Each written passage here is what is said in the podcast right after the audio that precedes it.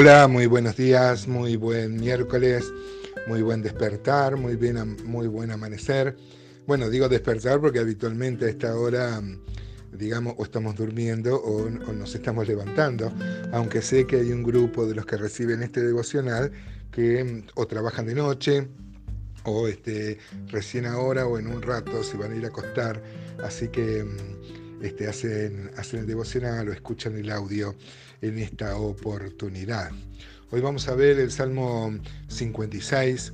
Es un salmo muy interesante que habla de la fe en medio del temor, como muchos de los salmos que ya hemos visto. Inclusive el suceso que inspiró este salmo también fue tratado en el Salmo 34. Vemos una vez más la confianza de David en medio de la opresión. David estaba siendo perseguido por los ejércitos de Saúl. ¿Se acuerdan que Saúl confundió su enemigo y creía que era David cuando en realidad su verdadero enemigo era, era, era él mismo? Así que David huye de Saúl este, por temor a morir, claro, y va con el rey Aquis, quien lo va a, encarcelar. Eh, era, eh, digamos, va a quedar preso entre los filisteos. Imagínense lo que era tenerlo a David. Todo esto está narrado en 1 Samuel 21, eh, los versículos 10 al 15. Pero no hace falta, si bien ni Samuel ni este salmo eh, dan muchos detalles de la situación embarazosa en la que estaba David, no es difícil imaginarse a los filisteos teniendo preso a quien había matado a Goliat unos, unos años antes, ¿no? Y era el que las mujeres decían que Saúl mató a, mil, pero David mató a diez mil, ¿no es cierto? Así que imagínense la, el odio que despertaría la presencia, las ganas de venganza. Eh, David ahí va a tener iluminado por Dios, seguramente, aunque no por eso va a ser liberado. Una, una astucia, una estrategia, se va a fingir loco, este, va a dejar caer saliva por su baba, este, bueno, pero él va a ser liberado por esta oración precisa, precisamente. Por eso dice el Salmo 56, oración de confianza al músico principal sobre la paloma silenciosa en paraje muy distante.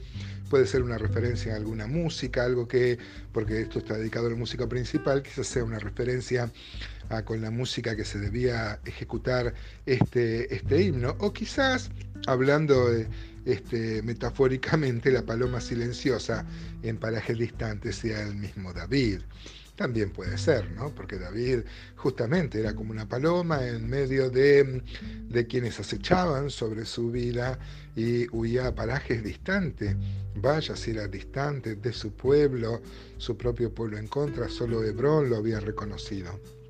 Como rey faltaba todavía para el reconocimiento total lo que va a pasar con la muerte de Saúl, de todo el pueblo, para que él sea, sea rey. Dice, y justamente hay una referencia histórica que aclara esto, que dice eh, de David eh, cuando los filisteos lo apresaron en Gat. Así que esto habla de la, para contextualizar. Eh, dice, entonces, Dios, ten misericordia de mí, porque me devoraría el hombre, me oprime combatiéndome cada día. Ustedes saben, este, a, mí no me gusta ser autorreferencial, pero este, yo cuando niño, mi madre era paraguaya, mi padre también era paraguaya, pero mi madre venía de un contexto muy supersticioso, lleno de, eh, de pomberos, epifaniabritos, dioses paganos y, y, el monte que ofrecía una mitología muy interesante. Ella ya estaba acá en Rosario, yo yo de, grande visité Paraguay, pero ella seguía con todas sus, eh, sus mitologías, ¿no es cierto? Las cosas que traía de su, de su país. Y me enseñó a temer, a temer la oscuridad, a temer a los ruidos, a temer a las cosas misteriosas. Mi padre, en cambio, que era más racional, él me dijo que no, de lo que había que temer era del hombre, del hombre.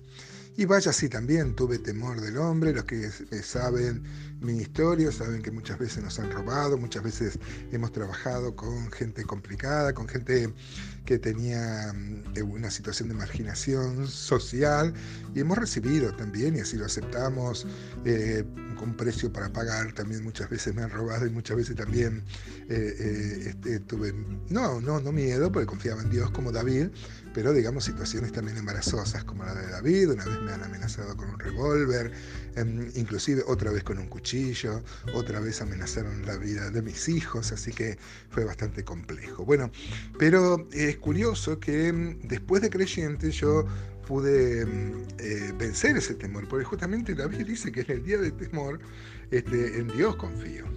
Dice versículo 2, todo el día mis enemigos me pisotean porque muchos son los que pelean contra mí con soberbia. En el día que temo, yo en ti confío. Mira, en el día del temor hay la confianza. En Dios, cuya palabra alabo, en Dios he confiado, no temeré. ¿Qué puede hacerme el hombre? Versículo 5. Todos los días ellos pervierten mi causa, contra mí son todos sus pensamientos para mal, se reúnen, se esconden, miran atentamente por mis pasos, como quienes acechan mi alma. Así se sentía cercado, acechado, acosado David por quienes querían matarlo. Fíjense, hermanos, que no es que eh, lo cargaban o era objeto de la burla, lo querían matar, como el apóstol Pablo, ¿no?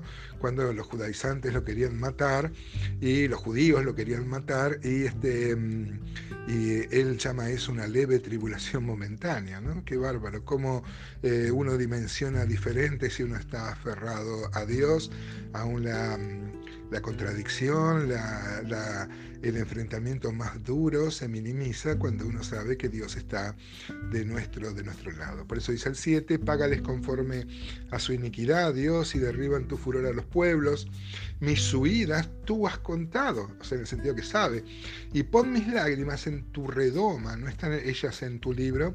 Ustedes saben que hay una costumbre oriental de guardar las lágrimas en, una, en un recipiente que se llama redoma, donde se guardaban las lágrimas eh, como recuerdo de una situación dolorosa. Eh, seguramente inspirado en esto, David le dice que como que Dios tiene una redoma con nuestras lágrimas. Esto es muy alentador, hermano.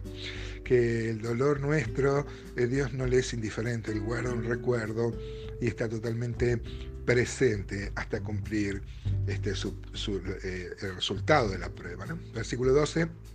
Dice, sobre mí Dios están los votos que te hice, te ofreceré sacrificio de alabanza, porque has librado mi alma de la muerte y mis pies de caída, para que ande delante de, eh, de Dios en la luz de los que de los que viven. La misma experiencia que había tenido Job, se acordarán, Job 33:30 dice, para apartar su alma del sepulcro y para iluminarlo con la luz de los vivientes.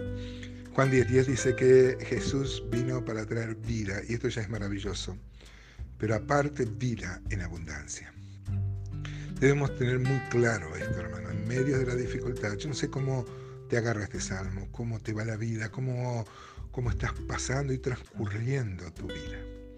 Lo que sí sé es que si uno confía en Dios, todo temor se minimiza.